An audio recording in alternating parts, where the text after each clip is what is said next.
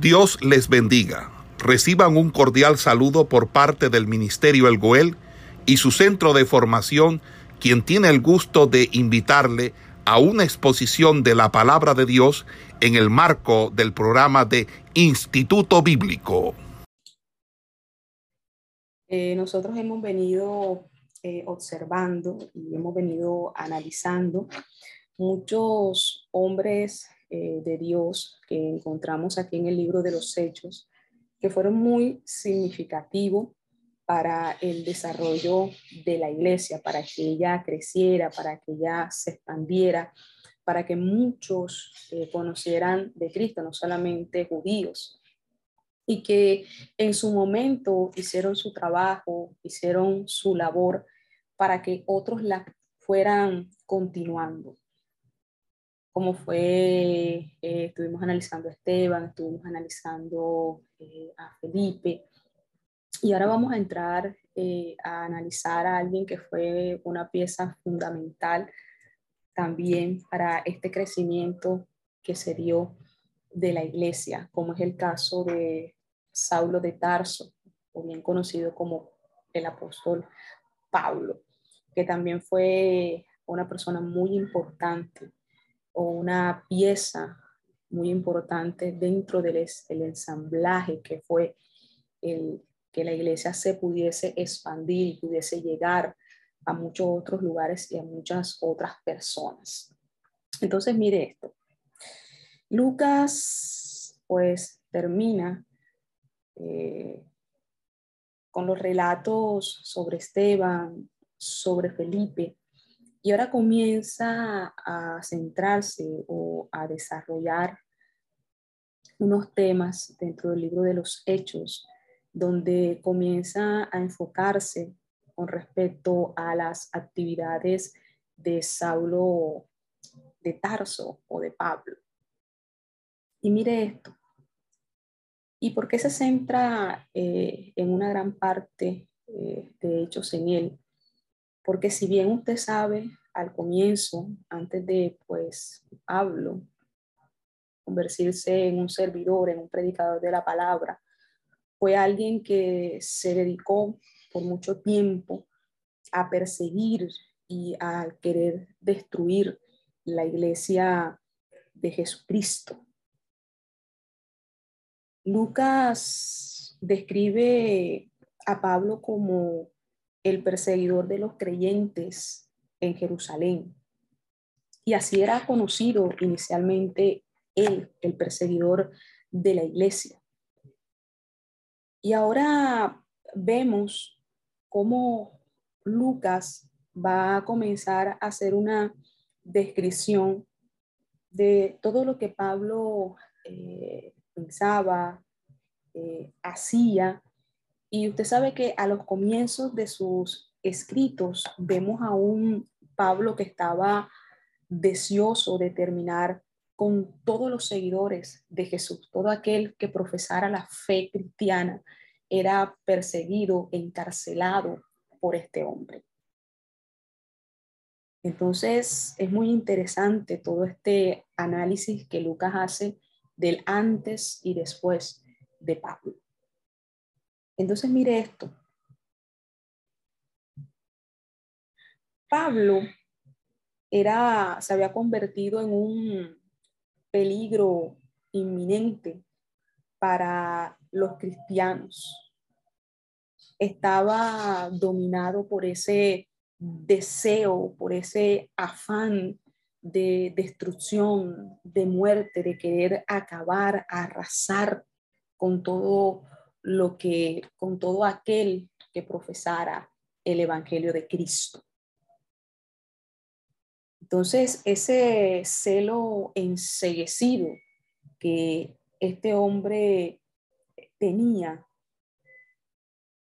lo hacía levantarse en contra de la iglesia, que posteriormente o después se convertiría él en un predicador de la palabra. Entonces, mire, a Pablo no solamente le había bastado o no estaba satisfecho con haber llegado eh, a Jerusalén y con todo lo que había hecho en ese lugar, sino que él comenzó eh, a alzar su mirada o a comenzar a ver otros lugares donde vivían cristianos. No solamente había, no le bastaba con haber perseguido eh, a los cristianos en Jerusalén, sino que ahora se estaba enfocando en otros sitios donde también vivían cristianos. Lucas eh, se refiere a los cristianos como discípulos, pues ellos habían recibido las enseñanzas a través de los apóstoles. Y él ahora enfoca su mirada en quienes, en los discípulos que se encontraban en Damasco. Había llegado a Jerusalén pero ahora se estaba enfocando en Damasco, en Lida, en Jope. Estaba comenzando a ver otros lugares para poder perseguir o apresar a los cristianos. Y como él tenía una autoridad que se le había conferido o que se le había dado por parte del Sanedrín, Pablo se lanza al arresto de todas las personas que eran seguidoras de Cristo. Y después de Jerusalén pasa hacia Damasco. Mire, Damasco era un centro eh, comercial a donde llegaban caravanas de todos los lugares, era un centro comercial. Y el Evangelio de Cristo estaba comenzando a crecer en aquel lugar. Y Pablo pone su mirada en ese sitio. Porque el Evangelio se estaba extendiendo, mire, por todas partes, comenzó a crecer el Evangelio. Por eso decidió detener esa influencia de el cristianismo.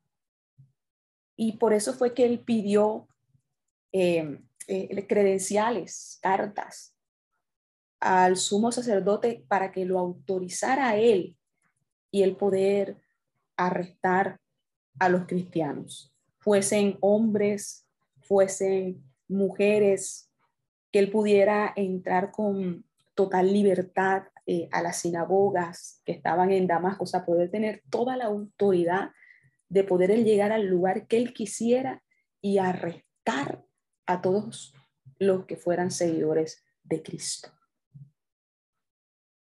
Porque Pablo sabía que en Damasco habían muchos, numerosos seguidores de Jesucristo. Y él lo que estaba pensando es arrestarlos y la cantidad de arrestos que iba a hacer en ese lugar. Entonces, mire esto que vamos eh, a seguir mirando aquí. El mensaje de, de advertencia de no oponerse a Dios, que había sido planteado por su maestro Gamaliel, que fue quien enseñó a Pablo, confronta ahora o lo confronta a él a una dura realidad. Porque después del martirio de Esteban, después de la persecución que le hizo a los cristianos, forzándolos a salir de sus casas, de sus hogares, forzándolos a salir de sus ciudades, de sus tierras, como fue en el caso de los creyentes que estaban en Jerusalén, que tuvieron que salir huyendo a causa de esa persecución que se levantó, todos estos creyentes que fueron encarcelados por él. Él ahora se va a ver confrontado con todo esto que él venía haciendo. Porque es que Pablo no estaba luchando contra los creyentes, contra los seguidores de Cristo, no. Él no estaba luchando con ellos. Él estaba luchando, era contra Jesús, contra el Señor. Y esa era una batalla que él iba a tener perdida. Entonces mire esto, que es algo muy importante y que va a marcar un antes y un después en la vida de Pablo. Entonces, mire esto. Mire lo siguiente. Jesús, Jesús se dirige a él, hablando de Pablo, en una lengua aramea y pronuncia dos veces su nombre. Saulo, Saulo. Y él, y él al escuchar esa voz, sabe que al ser repetido su nombre varias veces, significaba que una voz divina le estaba llamando. Saulo, Saulo. Yo soy Jesús a quien tú persigues. Mire esto. Mire esto. El personaje central de este relato es precisamente Pablo.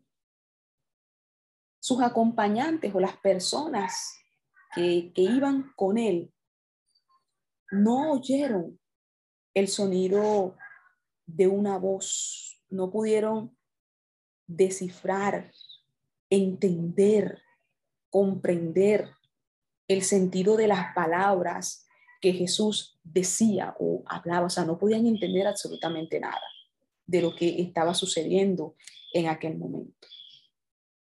Entonces, mire esto. Estos hombres quedaron mudos, atónitos, vieron brillante la luz, oyeron el sonido de una voz pero no pudieron entender que Jesús se había aparecido a Pablo, se le había aparecido a Pablo para traerle a qué? A la conversión, al arrepentimiento y a la fe. Porque Dios tenía un propósito con él. Entonces, mire esto. Y cuando usamos el término eh, mudos es para querer decir que ellos estaban asustados de todo lo que estaba pasando en aquel momento. Porque oyeron una voz, pero no pudieron ver al dueño de esa voz, no podían ver, solamente habían escuchado una voz. Entonces, mírelo impactante que puede ser esta situación. Entonces, mire, Pablo vio a Jesús no en una aparición que podría ser descrita como algo que fue producto de su imaginación. No, no fue algo que él se imaginó, sino fue un encuentro real con el Señor. Cuando él estaba en la casa de Judas, en la calle llamada derecha, Jesús se le apareció una visión para decirle que llegaría Ananías. Y en el camino cerca a Damasco, Pablo tuvo una experiencia donde vio a Jesús en toda su gloria. Porque cuando Jesús se le apareció a él, a Pablo,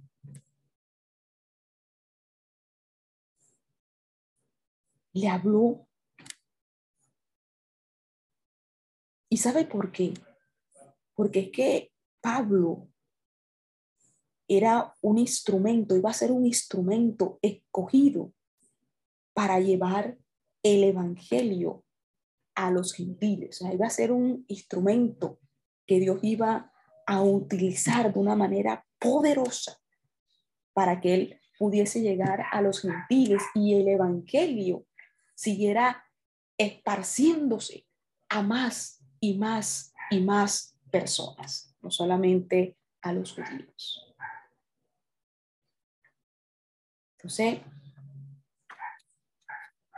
Jesús trae a Pablo a la conversión, pero ahora él tenía que enfrentar algo más duro y más difícil, que la gente comenzara a creer en él después de él haber sido perseguidor de la iglesia, haber sembrado el terror y el miedo dentro de la iglesia.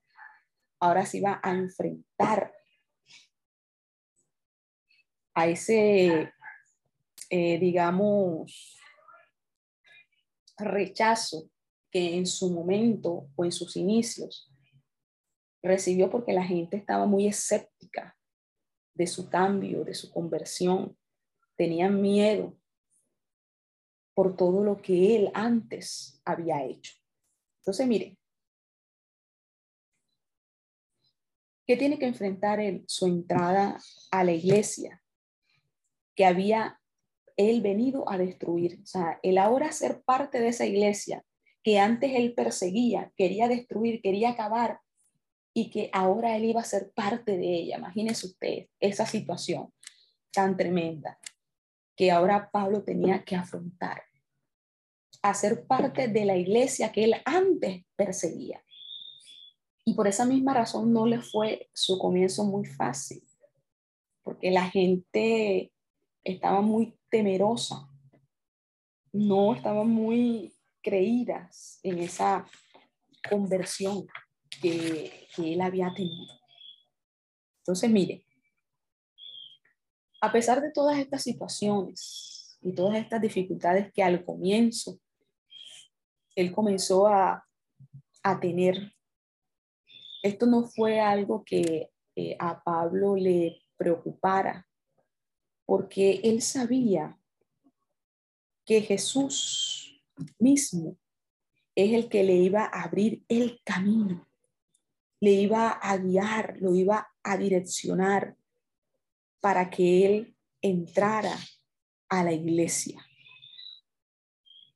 Y una de las lecciones que podemos aprender de la conversión de Pablo es que las, la salvación se origina en Dios, es dada por Dios, no es dada por un hombre, es por Dios. Dios tenía un plan con Pablo. Quizás muchos se preguntarían, bueno, pero ¿por qué él? Si él era una persona que perseguía a la iglesia, era una persona que quería meterlos presos, acabarlos, porque justamente en Él se van a posar los ojos del Señor para usarlo, para que Él predicara su palabra a los gentiles. Pero a Dios le plació que fuese Él dentro de una gran multitud. Entonces, mire esto, que vamos a seguir este, mirando, eh, mirando aquí. Entonces, mire esto, ahorita les doy participación para que ustedes este, compartan sobre lo que estamos eh, eh, hablando. Amén. Entonces, mire esto. Pablo fue alguien que fue escogido por Dios, no por los hombres. Y mire esto, que vamos a, seguir mirando allí eh, con respecto al proceso que Pablo eh, atravesó desde el momento de su conversión. Entonces, mire eh, lo siguiente que vamos a mirar allí. Lucas se refiere eh, a Pablo como apóstol, él hace una mención dentro de su relato y hace una referencia a Pablo como apóstol. En un sentido muy general, cuando hace mención de él junto con Bernabé. Y si seguimos eh, mirando el desarrollo de este capítulo, nos vamos a encontrar con lo siguiente, que Pablo fue un, fue alguien que Dios utilizó para que él pudiera llegar a un grupo de personas que necesitaban ser alcanzados, que necesitaban que la palabra del Señor les llegase.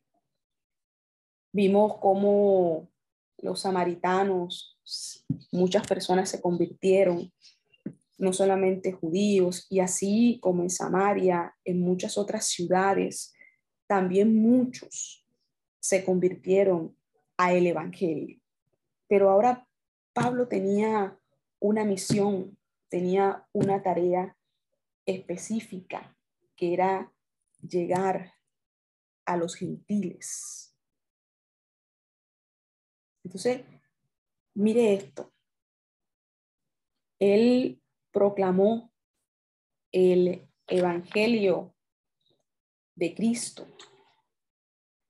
Y si usted se ha leído las cartas que el apóstol eh, Pablo escribió, usted se da cuenta que él dio un testimonio genuino y verdadero de un cambio y de una transformación total.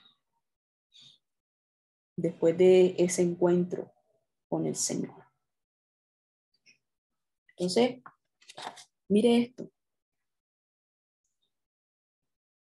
En el segundo relato, o cuando nosotros miramos en la parte de la conversión de Pablo, Ananías le dice algo, hermano Saulo, recibe la vista. Acuérdese que cuando pasó esa situación del encuentro cerca de Damasco, él no podía, no podía ver, pero eh, Dios a través de Ananías le volvió nuevamente la vista a este hombre.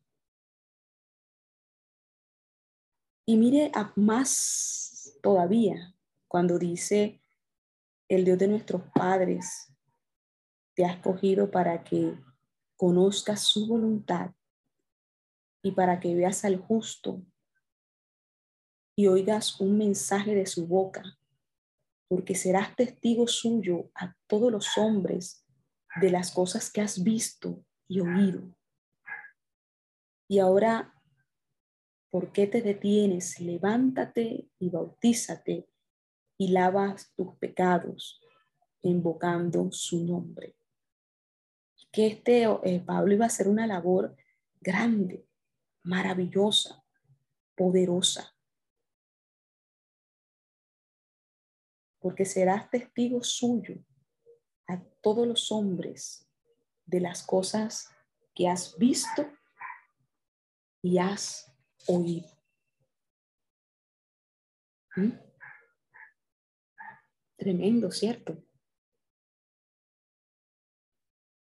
Dios lo estaba preparando. Dios lo estaba preparando. Como nos prepara a cada uno de nosotros para llevar a cabo la tarea que Él nos ha encomendado a cada uno de nosotros. Así como preparó eh, a Pablo, también nos prepara a cada uno de nosotros. Yo creo que en nosotros también hay un antes y un después de cómo éramos nosotros sin Cristo y quiénes somos nosotros ahora con el Señor. Cómo nuestras vidas han cambiado, han sido transformadas, que ya no somos los mismos de antes. Un cambio, una conversión, un arrepentimiento verdadero en nosotros. Así como Pablo. Y Dios nos está preparando. Dios nos está formando para la tarea o el servicio, el llamado que Dios ha hecho sobre él. Entonces, mire esto, que es algo que también eh, me llamó mucho la atención al momento de ir eh, analizando este capítulo 9. Y es una parte que es muy importante dentro del proceso que Dios estaba haciendo en la vida de Pablo. La reclusión o el tiempo en, en que él duró en el desierto. ¿Y por qué me llama mucho la atención esta parte cuando, cuando yo estaba leyendo? Es porque esa permanencia por ese largo periodo o ese largo tiempo en aquel lugar fue un tiempo, no solamente para que se sanaran las heridas, porque mucha gente quedó lastimada por todas estas persecuciones y todas estas cosas que habían pasado. Mucha gente tenía el referente de todo lo malo que él había hecho. Y había que tener un tiempo para que todas esas heridas se fuesen sanando, para que ese tiempo, esa ausencia, pudiera hacer que se restableciera o se restaurara nuevamente las cosas. Porque Dios solamente no tenía que preparar a Pablo, sino que Dios también tenía que preparar el terreno, porque ahora Pablo iba a estar dentro de la iglesia, trabajando ahora no en contra, sino a favor de ella. Mire esto, y Dios tenía que preparar todas las cosas, tanto en Pablo como en la iglesia en el sentido de las personas que sabían quién era Él antes. Entonces, mire esto. Esa larga ausencia de Jerusalén, ese tiempo que él estuvo allí en el desierto, fue muy beneficiosa, tanto para él como para, como para la iglesia. Porque es que él ahora tenía que ir a Jerusalén, imagínense, lugar en donde él persiguió a tanta gente, él ahora tenía que ir a Jerusalén a reunirse con los apóstoles.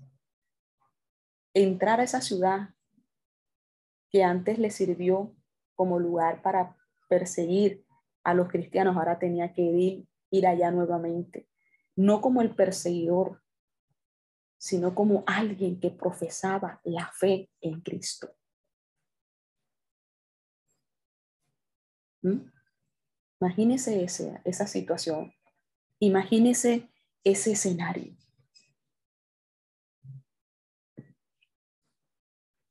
no iba a ser, no iba a ser nada fácil, ¿cierto? No iba a ser absolutamente nada fácil.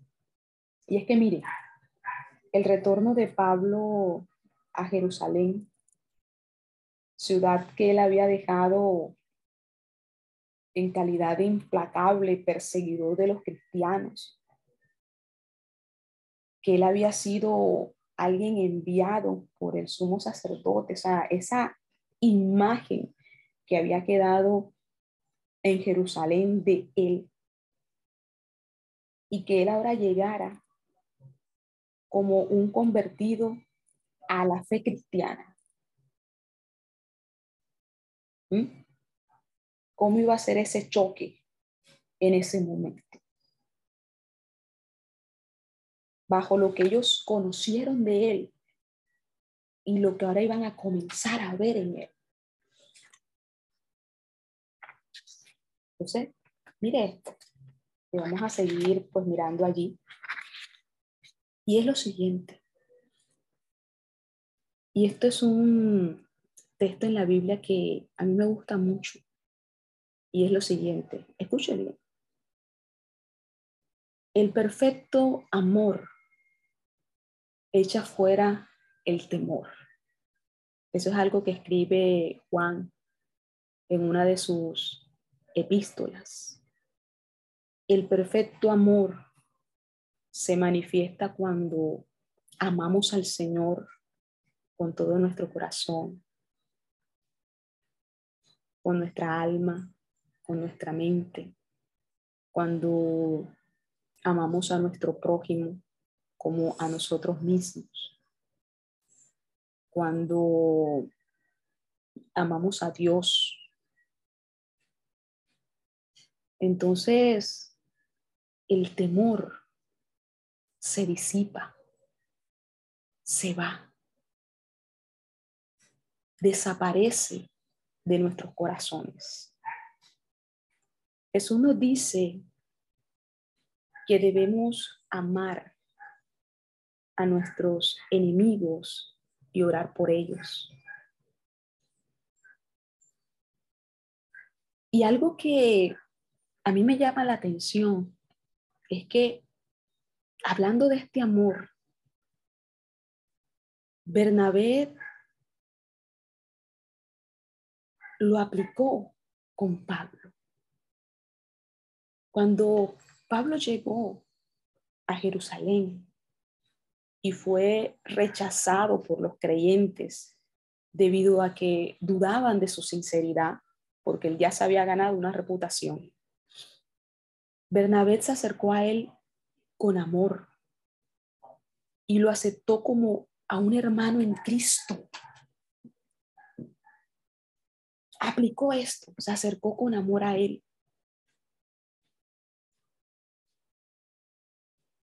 Con un corazón lleno de amor por Pablo. Mire esto.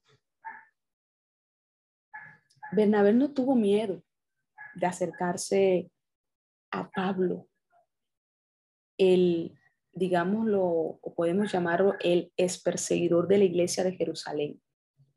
No se acercó con temor, se acercó con amor. El perfecto amor echa fuera el temor. Él no tenía miedo de acercarse a Pablo, de hecho se acercó a él. Y Bernabé llegó a ser ese puente para Pablo cuando se lo presentó a los apóstoles, a los miembros de la iglesia, para que lo aceptaran. Y esa actitud que tuvo Bernabé motivó a los hermanos a aceptar a Pablo. Mire esto, el perfecto amor echa fuera el temor. Y con esto que Bernabé hizo, de acercarse a él, de no tener en cuenta quién había sido Pablo antes, sino tener en cuenta lo que Dios estaba haciendo en él ahora. Esa actitud de mirarlo con ojos de amor, con ojos de misericordia, viendo la obra que Dios estaba haciendo en él, hizo que los demás se acercasen y aceptaran a Pablo dentro de la iglesia. Entonces, esto es muy importante. Cuando la situación se puso difícil para, para Pablo, estos mismos hermanos lo acompañaron a él a Cesarea. Bernabé y estos hermanos demostraron un amor genuino hacia Pablo. Y vivieron sin ningún tipo de temor de que él le fuese a hacer daño o que él le fuese a hacer un mal. Demostraron un amor genuino. Entonces, eso fue muy importante dentro de los comienzos o el desarrollo del ministerio del apóstol Pablo. Entonces, mire esto. El que el Evangelio se expandiera y que no solamente se quedara allí eh, dentro de los de, los judíos, sino que se fuera expandiendo y se fuera creciendo. Hizo que judíos de habla griega, judíos de habla aramea, pudieran convertirse al cristianismo, superando qué cosas, las barreras culturales, superando qué la raza, el color, que hizo de que el Evangelio se expandiera, que se cayeran las barreras, las enemistades que habían entre pueblos unos y otros, como en el caso de los samaritanos y los judíos que no se gustaban y que a causa de la predicación del Evangelio comenzaron ellos a, congregarse, a estar juntos cuando antes no lo podían hacer. O sea, el que el, la iglesia creciera y se expandiera a muchos lugares, hizo que muchos fuesen alcanzados por Dios, que fuesen parte de la misma iglesia, tanto ricos como pobres. No había alguna distinción como tal.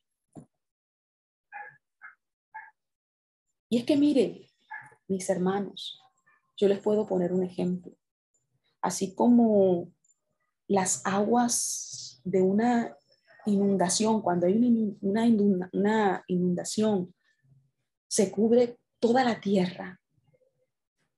Asimismo, el Evangelio comenzó a cubrir la tierra porque muchos se comenzaron a convertir, porque comenzaron a llegar a las ciudades, a las aldeas, a las provincias. Y el Evangelio comenzó a correr la palabra comenzó a correr. Las buenas nuevas comenzaron a correr. Y ya no solamente eran judíos, eran muchos los que se estaban convirtiendo al Señor. De todas las clases sociales, de todas las clases sociales, de todo tipo de raza, de color, es que el trabajo que se hizo o que hizo la iglesia, un trabajo misionero de llegar a los lugares, fue algo que sirvió mucho para lo que fue el crecimiento de la iglesia. Estaban inspirados por las enseñanzas de los apóstoles, las predicaciones de Esteban, de Felipe, las enseñanzas de estos hombres que los habían impactado, que los habían confrontado con su situación. Entonces, ¿qué podemos nosotros mirar allí? Fue que el Evangelio y la palabra penetró a todas las esferas, a las familias, penetró en los trabajos, en la educación, con los gobernantes. O sea, la, la predicación de la palabra penetró en todo lugar. Y nosotros nos gozamos cuando la iglesia crece, cuando las personas se convierten, nosotros nos gozamos por ellos. Pero nosotros no debemos de dejar de orar por las almas, de orar por las personas, inclusive orar para que Dios nos ayude a predicar la palabra. Nos dé el tiempo para hacerlo. Y que nos ayude en todo lo que nosotros hacemos. Nosotros debemos de tener una vida en consagración, en comunión, una vida en intimación con Dios, tiempos para estar a solas con Dios, para estar en su presencia, para oír su voz, para que Él nos direccione, para que Él nos guíe, para que Él nos dé las pautas, las indicaciones de qué debemos de hacer, de cómo debemos de movernos. Y eso es algo que el libro de los hechos nos los muestra. Estos hombres siempre se movieron bajo la dirección de Dios. Nada hicieron en su propia voluntad, todo lo hicieron guiados por Dios. Y por eso los resultados de las cosas que ellos hacían. Por eso que usted veía que la gloria de Dios se manifestaba de una manera poderosa en ellos. Entonces, ¿qué nosotros podemos hacer como una conclusión de, de todo esto? Y es lo siguiente. Pablo viaja a Damasco para seguir persiguiendo a la iglesia, porque no quedó conforme con la persecución que hizo en Jerusalén, sino que se va a Damasco para seguir con esa persecución. Va a arrestar a los creyentes, los lleva prisioneros a Jerusalén. Y a medida que se va aproximando a Damasco, una luz brillante del cielo los rodea. Escucha la voz del Señor, quien le pregunta, ¿por qué, ¿por qué me persigues? ciego por esa luz brillante, es llevado a Damasco, donde ayuna durante tres días. Y es allí cuando Dios llama a Ananías y lo envía a casa de Judas, donde se encontraba hospedado Pablo. Y después de Ananías objetar y objetar lo que Dios le estaba diciendo que hiciese o el encargo que le había colocado. Ananías va a encontrarse con Pablo. Pone sus manos sobre él, este recobra la vista, es lleno con el Espíritu Santo. Es bautizado, pone fin a su ayuno y además es fortalecido. Pablo predica en las sinagogas de Damasco, pero pronto comienza a experimentar oposición de aquellos que le temen, de aquellos que le tienen miedo. De momento. Entonces, mire, eh, ¿y qué le digo yo como una eh, conclusión? Que los convertidos o los hermanos que estaban allí le ayudaron eh, a que bajasen por un canasto afuera de las murallas de la ciudad para que escapara a Jerusalén, donde iba a ser presentado por Bernabé a los apóstoles. Y Pablo se enfrenta ahora a esa situación de los creyentes en Jerusalén pero vemos que al final el mismo testimonio de Pablo y todas las cosas que él hace influyen para que las personas reconozcan la obra que Dios ha hecho en él.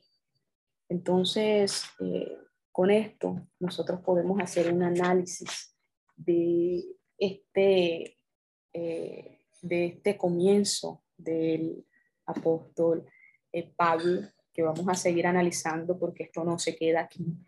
Él sigue haciendo muchas cosas más.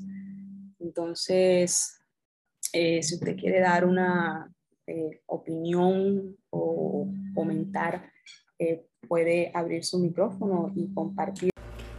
Esperamos que este estudio haya sido de bendición para su vida y ministerio. A Dios sea la gloria. Este es el Ministerio El Goel, vidas transformadas para cumplir el propósito de Dios.